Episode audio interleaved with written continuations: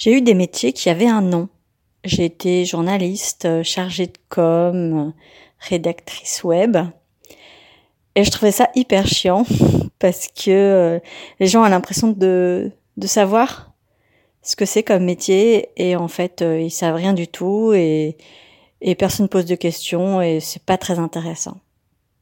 Alors aujourd'hui, c'est vrai que quand on me demande quel est mon métier, J'hésite, je ne sais pas trop, je cherche mes mots, je, je change souvent de manière euh, d'expliquer, mais en fait, euh, je trouve ça plutôt cool parce que euh, finalement, la vie, ce qu'on fait dans la vie, ça se résume pas à un métier.